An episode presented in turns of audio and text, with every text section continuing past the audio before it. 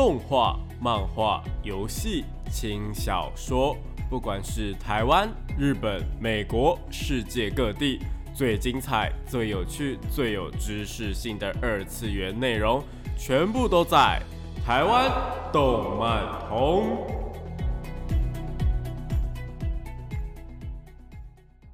嗨，大家下午好，欢迎来到台湾动漫通的节目现场。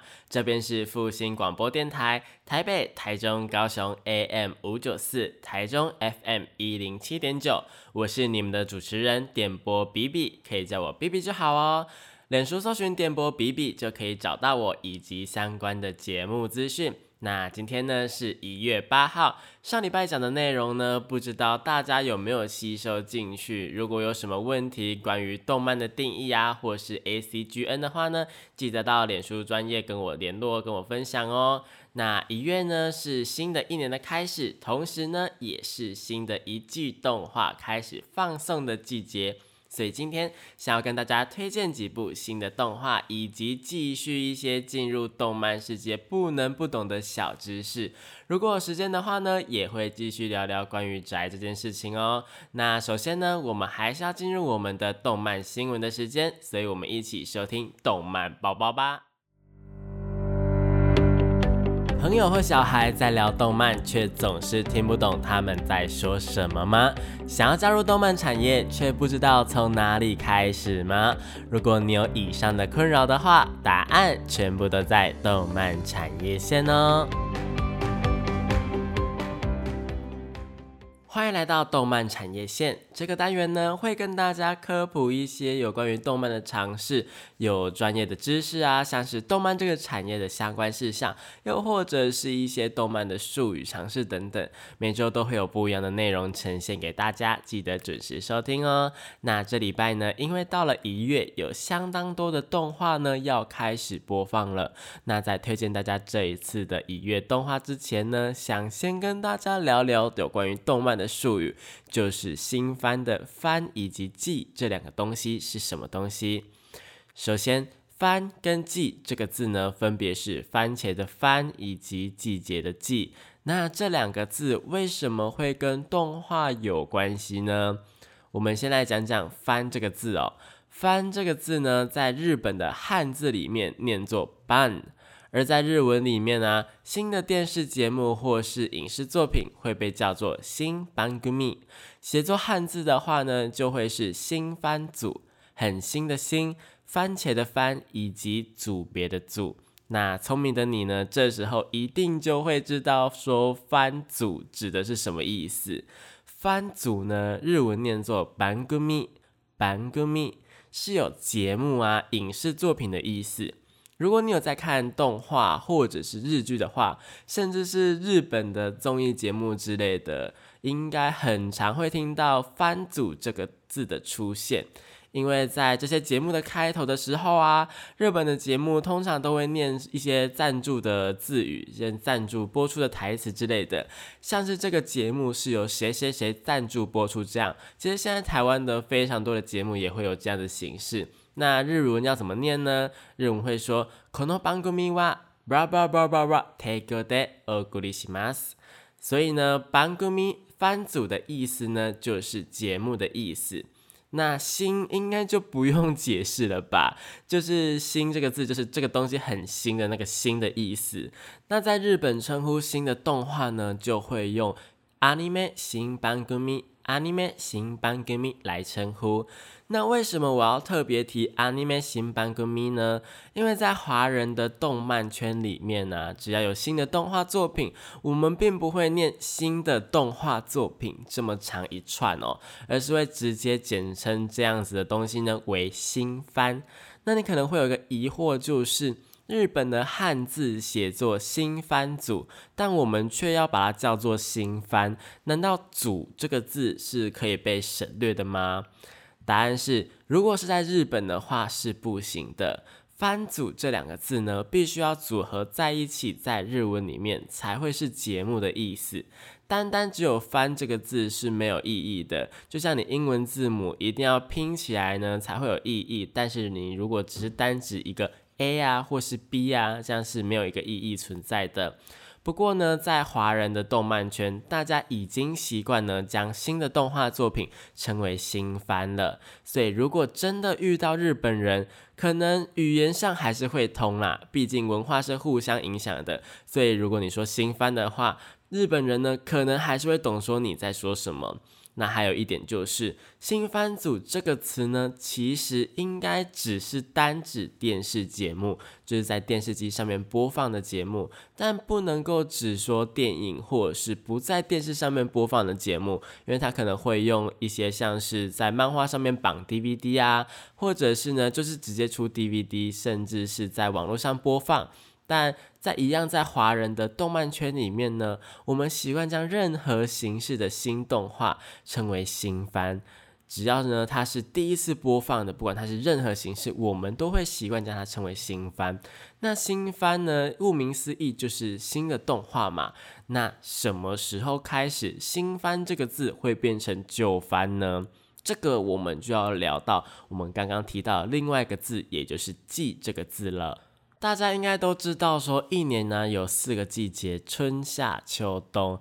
那如果以农历来看的话啦，春天呢是一到三月，夏天是四到六月，秋天呢是七到九月，冬天则是十到十二月。所以国历啊，通常啊都要快到二三月才春天。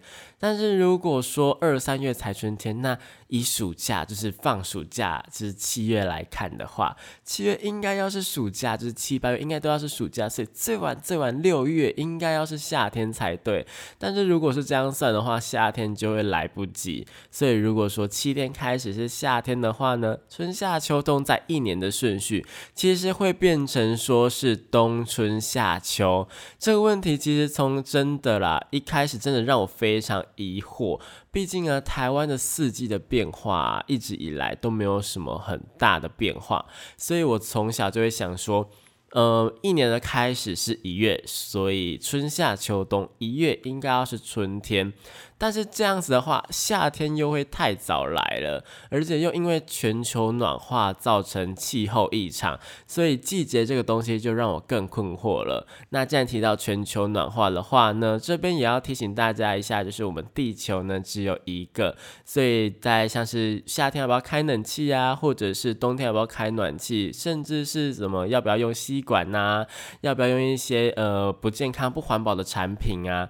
在用这些产品之前呢，我想我们都应该要先好好考虑一下自己有没有办法去做一些比较环保或者比较绿能的事情。那如果有办法的话呢，就尽量的做到。别在这样子的话呢，才不会让像是我一样，就是小时候就觉得疑惑说哦。春夏秋冬到底是什么时候开始？好，虽然说好像有点牵强啦，但是我觉得说，如果气候再异常下去的话，可能春夏秋冬就会真的完全不见，或者是可能会变成五个季节、六个季节，或者是甚至是两个季节这个样子。以后的小朋友们呢，可能就没有春夏秋冬了，可能就只有。呃，很热的天气跟很冷的天气，那因为现在我们还是会有寒流或者是一些像台风之类的，就是让我们有一些季节的感觉。但是我觉得像是今天，呃，不是今天啊，就是今年呢，也不是今年的哎，因为现在已经二零二一了。去年呢，去年就没有放到台风假，对不对？那为什么没有放到台风假呢？是因为说，呃，没有台风来吗？嗯，也不是。那是因为台风比较弱吗？可能是。那没有放台风假，当然是一件好事啊，就是大家不会有生命危险。那大家在工作上面、进度上面呢，也不会有一些 delay 之类的情况出现。但是相对的，在南部来讲的话，就可能会出现缺水的问题。所以呢，我觉得季节这个东西是非常奇妙的。就像台风，它虽然听起来像是有害的，但是同时又能够带来。一些雨量，带来一些水，让我们大家都水可以用，也不会限水，也不会缺水。所以呢，大自然它其实是有一个嗯比较奥妙，我们人类没有办法去参透的一些呃运行机制。那在我们在人类在破坏环境的时候呢，可能就会造造成一些无法挽回的影响，像是臭臭氧层的越来越稀薄这样子。那我觉得我们大家还是要好好的照顾我们这个地球。好啦，有有一点有一点点扯远了，OK 哈。那我小时候呢，因为这个季节这个东西啊，我有时候学到，嗯，应该是国小或是国中的时候吧。那时候学到说南北半球呢这两个季节是相反的，这件事情也是让我吓呆了。好好，我们真的有点扯远了，我们回到季这个东西哦。春夏秋冬呢，这四个季节，每一个季节呢都有三个月，而动画的档期呢，通常呢也会是三个月一轮，所以我们称呼动漫的量词呢，除通常啊，除了是用这个一部动画、一部漫画之外呢，最常用的就是一季动画了。跟前面的 Bangumi 番组合起来的话呢，就会是我们会说这一季的新番有哪一些，意思就是说呢，这三个月新的动画作品有哪一些的意思。好，我再重新说一次哦，这一季的新番有哪些呢？意思就是接下来这三个月新的动画作品有哪些的意思，不知道大家清不清楚呢？那通常啊，一季的动画呢，通常都会有十二到十三集的长度。因为三个月呢，每个礼拜播一集，有可能会是十二，也有可能会是十三。通常动画制作公司呢，会先知道播放的档期呢有几集，接着呢再去将剧情的长度做一个切割。不过也有动画公司呢，会采取一个算是比较偷懒的手法啦，但也有可能是因为他们想要提早制作。就是会制作所谓的总集篇，总集篇呢，通常啊都会是这一季动画的最后一集，会将这一季的所有内容，或者是将精华呢浓缩成一集的长度播放，而一集呢，通常呢都会是二三到二四分钟。那放在半个小时的节目里面呢，剩下六分钟就可能会是一些节目的预告啊，或者是节目的广告，这就是要看那个电视公司怎么去安排。所以，我们通啊，通常呢，动画制作公公司呢会将动画制作成二十三到二十四分钟。那这个总集篇呢，会带给大家这三个月来看了些哪些东西？不过啊，通常总集篇的收视率或者是评价呢，都不会太好，因为好一点的制作方式啊，可能是会又使用呃，像是。嗯，主角回忆的方式就像是啊，我们这些日子以来做了些哪些事情啊，然后可能会有一些衔接无关紧要的剧情，就是不会影响主要剧情的剧情。但是如果差一点的制作方式呢，就会直接编辑之前的画面了事，就会把之前一到可能十二集的画面呢剪一剪、剪一剪、剪一剪，然后浓缩成一集。那这种制作方式呢是比较会让人家觉得厌恶的。所以通常呢，总集篇呢虽然是帮你回忆之前的剧情。但是通常都不会有太好的评评价。不过总集篇的出现呢，也有可能是今天是这部动画的第二季开播，帮助大家回忆说上一季的动画呢做到哪里。因为动画呢每一季每一季在播，其实大部分呢都不会连着播，就是可能我们播完一季呢就会停一下，然后再继续播放。现在的厂商呢，都会先做一季，做完之后呢，看市场的反应如何等等，再决定说要不要继续制作这一部动画。所以可能呢，这部动画的评价不好呢，它就不会再有续作，不会再有下一季了。但是如果评价好的话呢，可能就会马上接着制作下一季的动画。那像是非常著名的《鬼灭之刃》呢，就也有这个问题，就是动画制作公司呢，在一开始呢，其实只收到了一季档期的费用，那他们当然就是只做了一季的档期。那在《鬼灭之刃：无限列车篇》就是他们剧场版出现之后呢，造成了轰动，还有他们之前在动画版也已经有一些轰动之后呢，他们应该理所当然的会制作下一季的动画，但是呢，因为动画制作公司的档期已经满了，所以呢。他们制作下一季的动画，虽然说他们非常高人气，但他们下一季的动画却要无限的延期，可能延到今年或者是延到明年。所以呢，动画制作的档期呢，他们的原因啊，真的不是说呃反应好或者评价好就可以。是必须要考虑到，呃，动画制作公司的，嗯，他们制作的效率啊，或者是呃有没有厂商要负责资助啊，这些呢都是非常需要考量的。所以动画的季呢，跟呃一些什么出版啊的问题呢是非常复杂的哦。所以呢，回到我们总集篇的部分哦，虽然总集篇的主要用意呢可能是好的，但不管是哪一种方式的总集篇呢，通常评价都不会好到哪里。毕竟啊，没有人想要看过已经看过的内容吧。如果我们真的想要回忆之前呃上一季播到哪里的话，我们可能会继续找上一季的动画来看，而不是让你做一期总番呃总集篇来给我们看，因为呢。这样就有一点在拖时间的感觉，我们就想要看新的剧情。那有没有可能连续播超过一季呢？有的。如果是一开始呢，厂商或者是动画制作公司就决定要播两季的话，它会是二十五到二十六集的长度的话呢，我们就会将它称为半年番。半年番就是这个动画它会播半年的意思。那如果是做一整年五十二集的话呢？对，聪明的你一定会知道的，我们就会讲吧叫做是年番，年番的部分。那前面有提到季节跟月份呢，在动漫的圈子里面呢，新番开播的季节月份通常都会是。冬季一月，春季四月，夏季七月，秋季十月。所以总结来讲的话呢，我们会将接下来二零二一年一月即将开播的动画作品称为一月新番，或者是冬季新番。四月开播的作品呢，就会叫做四月新番，或是春季新番。那也可以简称为冬番或是春番等等。以此类推，那回到刚刚的那个问题哦，什么时候呢？新番会变成旧番呢？如果它是这一季播完的，就是它从一月开始播到三月完结了，总共十二或是十三集的话，那在完结的那个当下，它就已经不是新番，而会是旧番了。接下来，如果你再说一月新番的话，那指的呢就会是下个年度二零二二年的一月新番。而旧番呢，我们就会称为一月番，或是冠上年份，像是二零二一一月翻这样，好像解释的很复杂啦，但是其实一点都不复杂哦，其实是非常简单的，只要搞清楚说翻啊跟记是什么时候，然后是什么东西，注意时间就不会搞错，或是听不懂别人在说什么喽。那解释完这些东西之后呢，我们就可以来介绍我们二零二一的东翻，也就是这一次二零二一的一月新番喽。那在开始之前呢，我们先来听一首二零二零从开播前就引起讨论，完结之后呢更是话题十足的十月番《成神之日》的片头曲，由亚 nagi nagi 带来的《Kimi no Yu 行哇》，名为你的神话。欢迎回到台湾动漫通的节目现场，这边是复兴广播电台，台北、台中、高雄 AM 五九四，台中 FM 一零七点九，我是你们的主持人点播比比，脸书搜寻点播比比就可以找到我哦。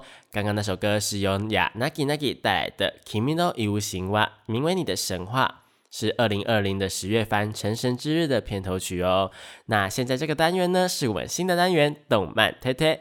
动漫推推这个单元呢，主要会跟大家推荐一些国内外优良的动漫作品，也有可能配合主题推荐大家，像是上次提到的游戏啊，或者是轻小说都有可能哦。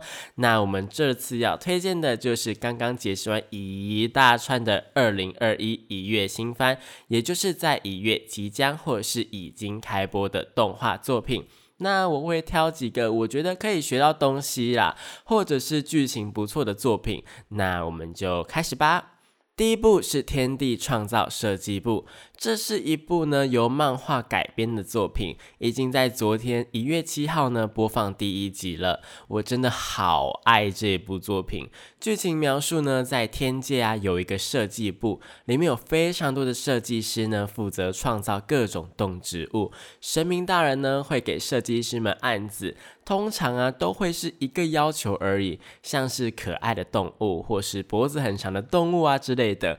或是那种会让设计师气到不行的案子，毕竟大家如果有设计师的朋友的话，应该不难听到他们抱怨说，业主讲话都不讲清楚，又三改四改的。那这部作品里面的神明呢，就是这种会惹人生气的业主，他会说出很多很为难人的要求，像是总之就是吃小动物的动物。或是雄性当妈妈、雌性当爸爸的案子，神明会有非常多莫名其妙的要求，但看一看之后啊，就会发现说，哎，原来大自然是这么的奥妙，所有的设计呢都是有根据的。里面这些条件呢，全部组合起来之后，最后的动物是什么，绝对会让你意想不到。如果想要知道我提的那些要求啊，前面提的那些要求是哪一些动物的话呢，就赶快去看这一部作品吧。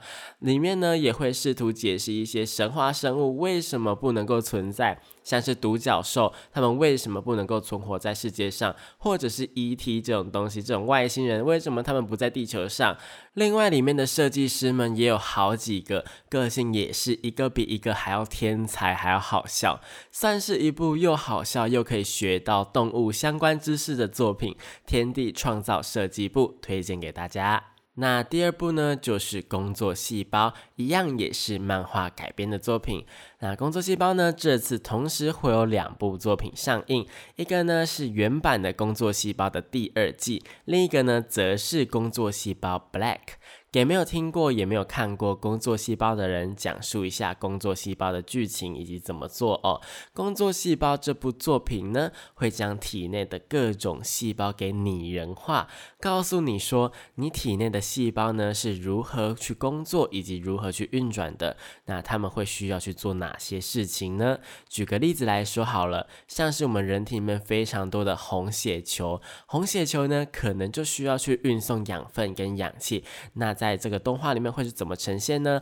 他们会穿着一个红色的衣服，戴着红色的帽子，然后呢，他们运送养分跟氧气的时候呢，像是运送养分，他们可能就会拿着一个提篮呐，像是小红帽一样，拿着那种提篮、竹提篮，然后里面会放面包啊、水果等等，就代表说是养分。那运送氧气的时候呢，他们会将氧气呢具象化成是一个箱子，然后他们会推着推车去运送这些氧气。然后可能从呃鼻腔啊，从气管呐，然后进到体内，然后会运送到肺部。那他们会去推着推车呢，从肺啊。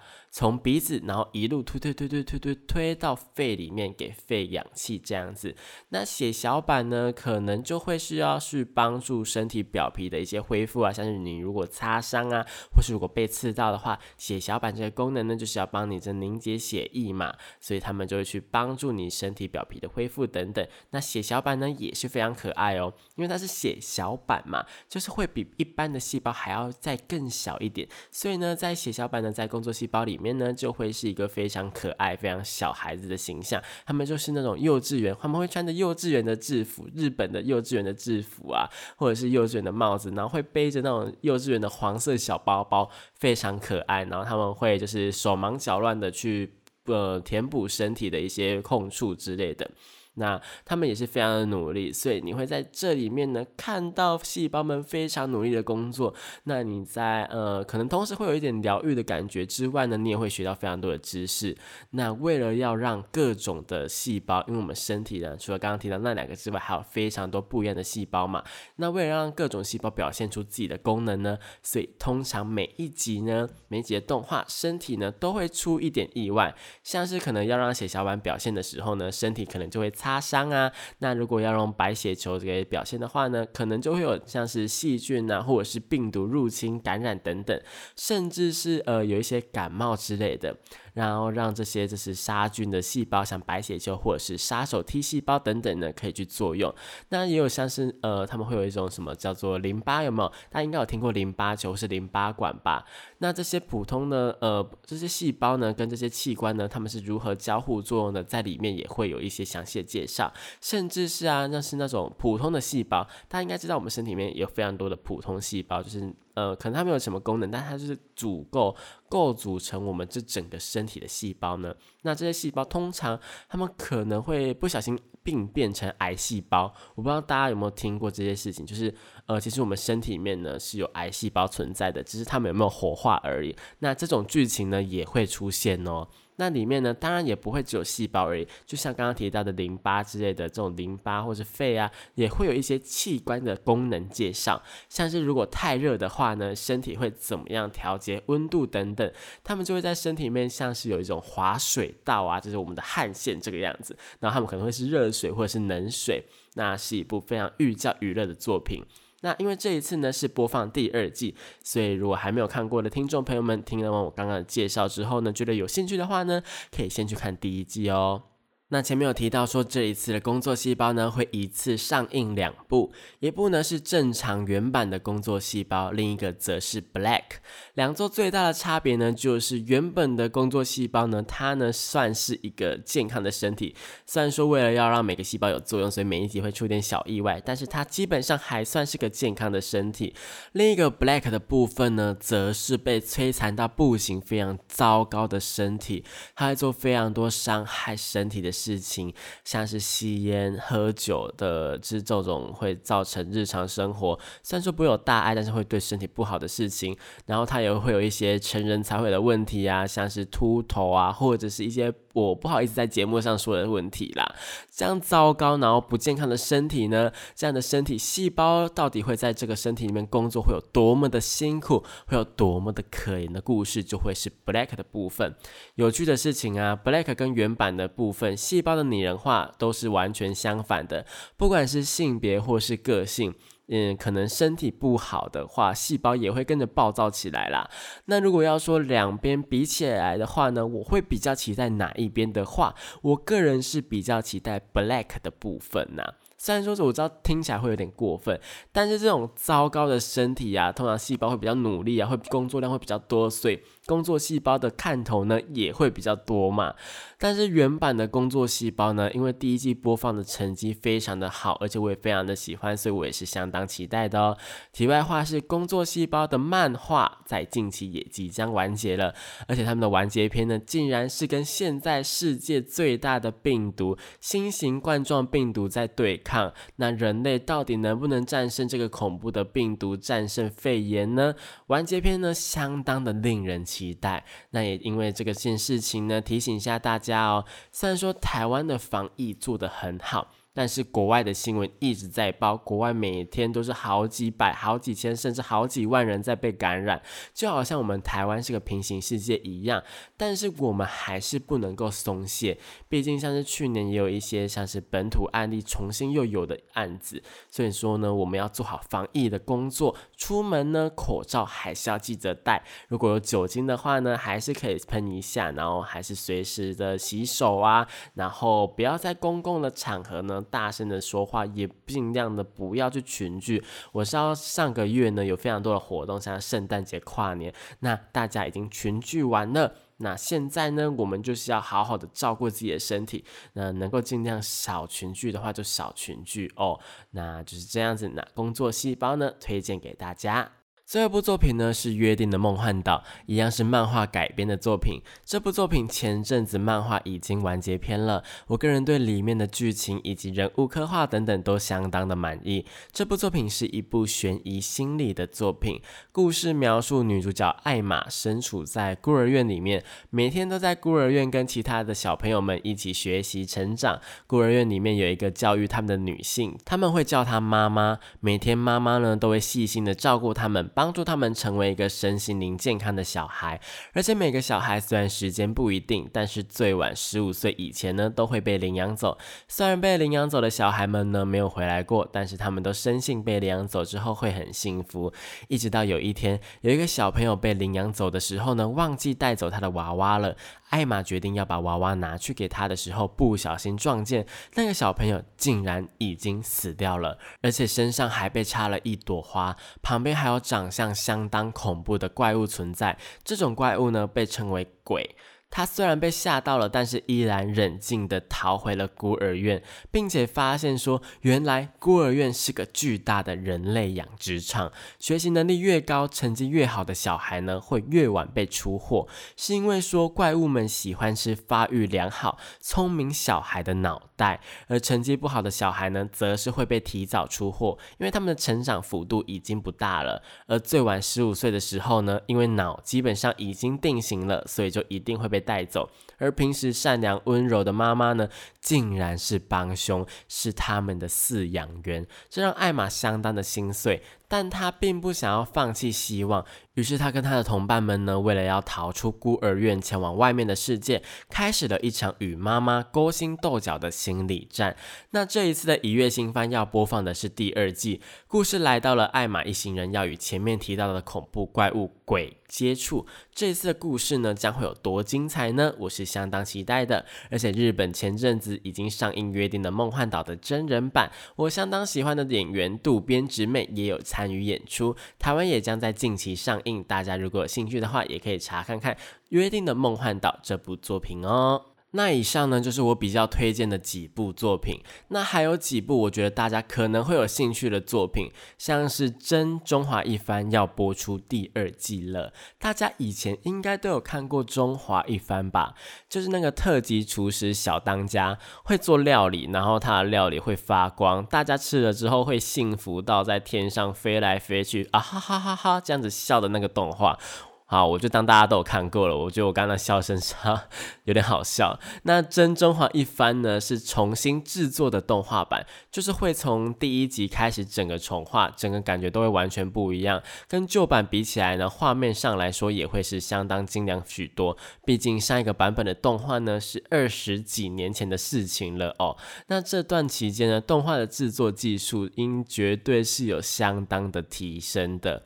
那有非常多的动画呢，也会做这种重置版的呃行为，像是呃非常有名的作品《猎人》，它也是有两个版本的动画。然后像是说呃数码宝贝，数码宝贝大家应该都有听过吧，也是有一个重置版，就是他们会把嗯可能相当有名的作品呢，会再重新制作一个版本。那这个新的版本呢，通常会补完一些呃以前的动画里面，为了要呃因为经费的关系或是时间的关系，呃忽略掉或是疏忽掉的东西。或者是呢？呃，漫画跟动画版本有一些差异的东西，给它补回来。所以呢，通常重制版它会是一个比较精良，会是一个呃品质会比较高的作品。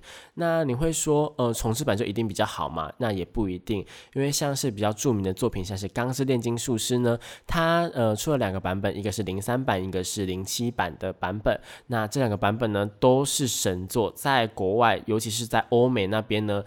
呃，在排行榜第一名的时间呢，都是十几年起跳的，所以呢，嗯，重置版会不会比较好呢？不一定，通常，呃，重置版是会比较好，但是不一定的情况上来讲，两部作品都会是一个神作的作品，呃，这种情况也是会发生的。好，我们回到中华一番的部分。那这个重置版最让我吃惊的一点呢，是有看过的大家应该都知道，说那个粉红色或是红色头发的女主角叫做嘟嘟吧。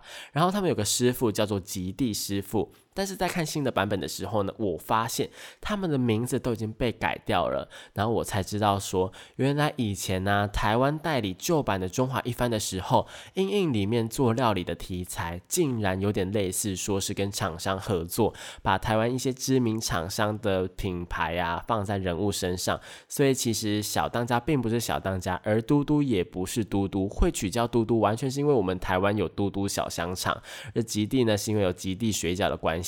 那我觉得这一点是相当有趣的，所以如果你想要勾起看《中华一番》的回忆的话呢，还是可以看看这一次重制版的《中华一番》哦。那这个真《中华一番》呢，虽然说没有嘟嘟啦，但还是非常值得期待的。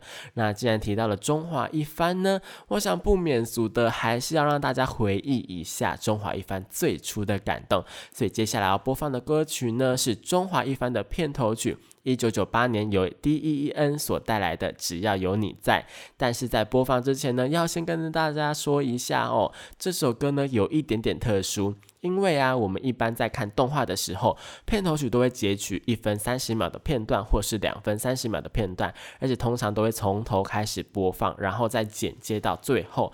但是这首歌当初在动画播出的时候呢，是直接从中间开始播的，所以一播出来，可能有些人会觉得说我播错歌，但是完全没有播错歌哦。大家只要仔细听就会知道了。好了，那废话不多说，就赶快来播放这首《中华一番》的片头曲，只要有你在吧。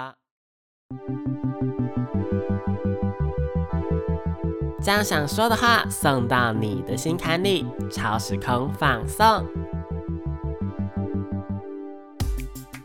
欢迎来到超时空放送，这边是复兴广播电台台湾动漫通的节目现场，我是你们的主持人点播比比。给没听过的听众朋友们说一下哦，超时空放送这个单元呢，主要是给各位听众朋友们在线上点播歌曲。想要点歌的听众们呢，可以到我的脸书粉丝团点击连接来填写表单，写下你为什么想要点播这首歌曲，或是你想要点播歌曲给谁听。那这礼拜呢，有好几位听众点歌哦，里面有一位听众的点播理由以及歌曲呢，让我差点哭出。来，所以我今天要来播放他点播的歌曲。那这位听众的名字叫做宅逼。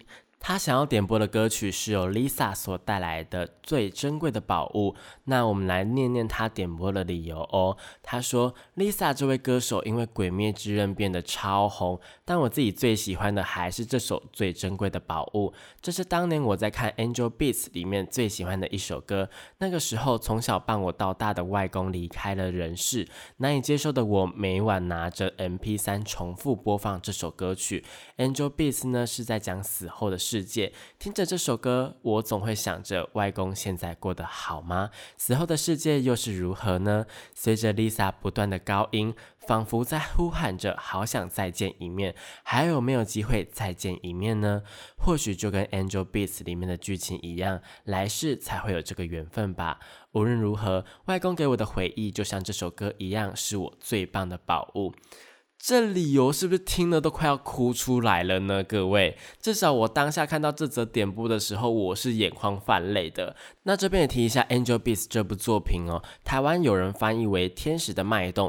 这部作品就跟听众朋友们说的一样，是来描述死后的世界。他们活在一个校园内，校园里面人呢，要么是死后还有留恋的人，要么就是 NPC 或者说是人工 AI。神明创造这个世界的原因呢，可能是想要让大家再一次的挥洒青春。没有遗憾的投胎。前面的剧情虽然都是打打闹闹的，但是实际上是在加深观众与角色们的投入以及连接。到最后，所有的角色们都一个一个的放下执念，没有遗憾的投胎转世的时候呢，真的是会让人泪流满面。那这部作品跟节目前面播放的第一首歌的作品《成神之日》的剧本呢，都是由同一个人所写的，所以前面那部《成神之日》呢，也算是偏感人的作品。不过我会推荐大家看《Angel Beats》啦，主要是我个人也。也比较喜欢这部作品，强烈推荐给大家观看。那同时呢，节目也到尾声了。如果对今天的节目内容有任何疑惑，或者是有想说的话呢，可以到脸书搜寻电波比比找到我留言，或者是私信我都可以哦。那如果喜欢这个节目的话呢，也可以追踪粉妆，就会有更多的节目资讯以及预告。想点播歌曲的话呢，也可以填写表单哦。那我是 B B，节目最后为您播放由 Lisa 所带来的最珍贵的宝物。这里是复兴广播电台台湾。动漫通，期待下礼拜与您再次在空中相会。